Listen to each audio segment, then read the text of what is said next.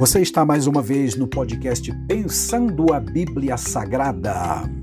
Eu sou o pastor Claride Matos e estou te convidando para juntos meditarmos na palavra de Deus mais uma vez, um pequeno extrato da gloriosa, eternal, bendita e santa palavra do Senhor para a nossa vida e o nosso coração. Proposta hoje de meditação é sobre edificação, falando sobre dons espirituais. 1 Coríntios 14, 26, lemos: Que fazer, pois, irmãos, quando vos reunis? Um tem salmo, outro doutrina, este traz revelação, aquele língua e ainda outro interpretação. A frase final do versículo diz: Seja tudo feito para edificação.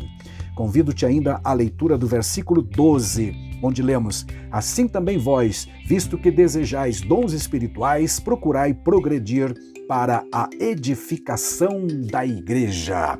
Escrevendo, portanto, aquela igreja no primeiro século, a preocupação de Paulo inicialmente era que eles não ignorassem os dons espirituais, mas tivessem muito vivo na sua mente e no seu coração a realidade dos dons e também entendessem do que se tratava, porque, na verdade, muitos daqueles irmãos eram novos convertidos, provindo de igrejas ou ainda de religiões, melhor dizendo, eh, de mistério, como diz a história.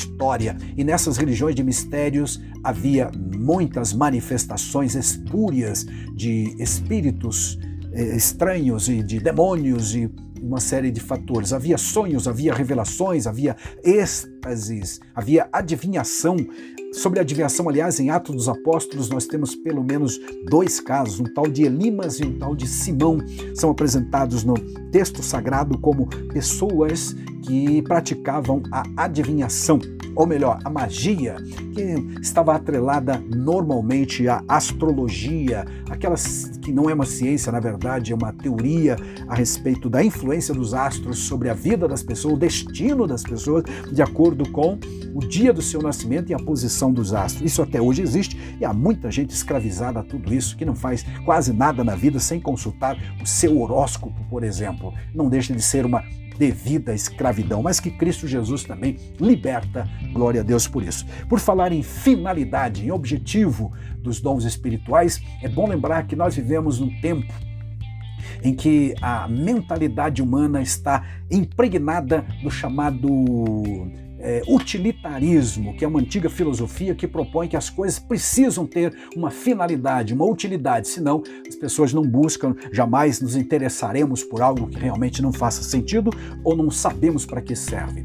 Na verdade, tudo que Deus criou nos dá é, nos dá o prazer de ter e desfrutar, tem as suas finalidades. E tudo aquilo que Deus nos concede, realmente o faz com essas utilidades. Ele não faz o que faz apenas por, por, por prazer ou por, por vaidade ou o quê. Não, Deus fez tudo com propósito. Lá no início, Gênesis, por exemplo, sobre cada atos daqueles do, do, do, dos dias criativos, cada série de atos criativos, Deus pronunciou a frase era bom, era bom nos cinco primeiros dias. No sexto dia, Deus pronunciou duas vezes a mesma frase, com acréscimo na última de um advérbio de intensidade, dizendo é muito bom, fazendo como que uma revisão de toda a sua criação, uma espécie de checklist de tudo que havia criado. Deus disse é muito bom.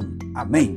Paulo, inspirado, vai confirmar esta realidade dizendo em 1 Timóteo 4 e 4 que Deus, que tudo que Deus criou é bom, literalmente, textualmente, o apóstolo diz isto. Em Efésios 1 e 11, o mesmo apóstolo nos diz que Deus faz todas as coisas, atenção, todas as coisas, segundo o propósito da sua vontade. Amém. Então não há nada a esmo feito por Deus, tá? Deus faz as coisas com propósitos e se ele deu os dons espirituais à igreja e a você, meu irmão, é porque tem propósitos sim. E o propósito maior dos dons espirituais, conforme esses versículos, é a edificação, tanto do crente individualmente quanto também da igreja.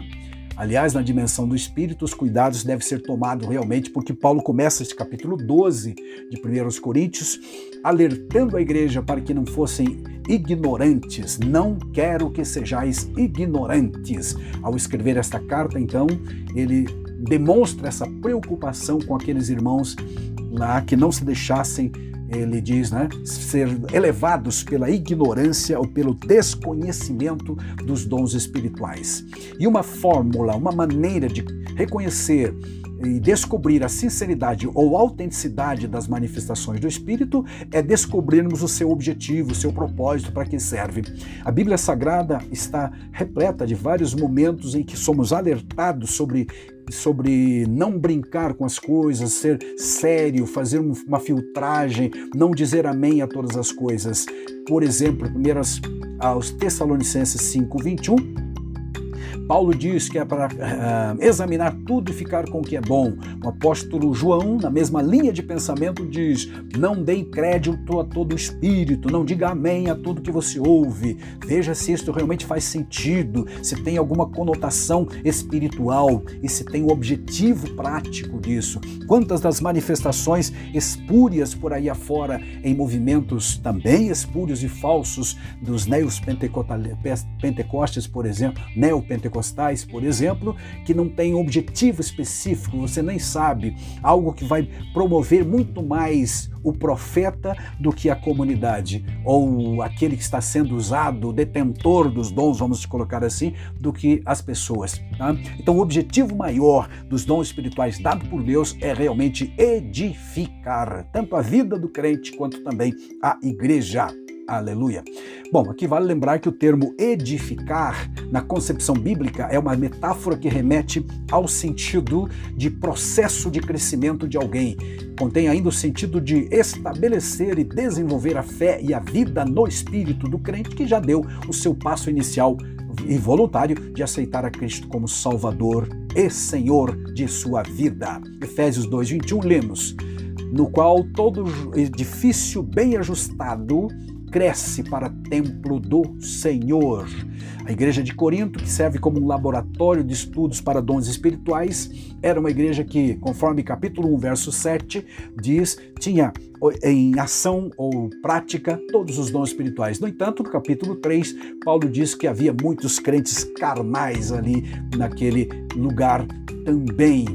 Pode estar escondido na, na, na, na vida daquelas pessoas ainda uma ignorância espiritual a respeito da verdadeira prática da, dos dons espirituais. Tanto é que ele começa então esse capítulo 12 dizendo: Não ignoreis. E no verso 2 ele lembra o passado de muitos daqueles irmãos Uh, nas seguintes palavras: Vocês sabem que quando ainda eram, eram pagãos, foram conduzidos pelo caminho errado e levados a adorar ídolos mudos. Capítulo 12, verso 2 da primeira carta aos Coríntios. Isto pode esconder ali todo o histórico de superstições envolvendo visões, sonhos, magias, crenças astrológicas, feitiçarias, adivinhações, êxtases, alucinações, etc. Até mesmo sacrifícios humanos eram feitos em algumas daquelas religiões de mistérios e muitos desses crentes a quem Paulo está dirigindo essa igreja, esta carta na igreja eh, adivinham, ou seja, eram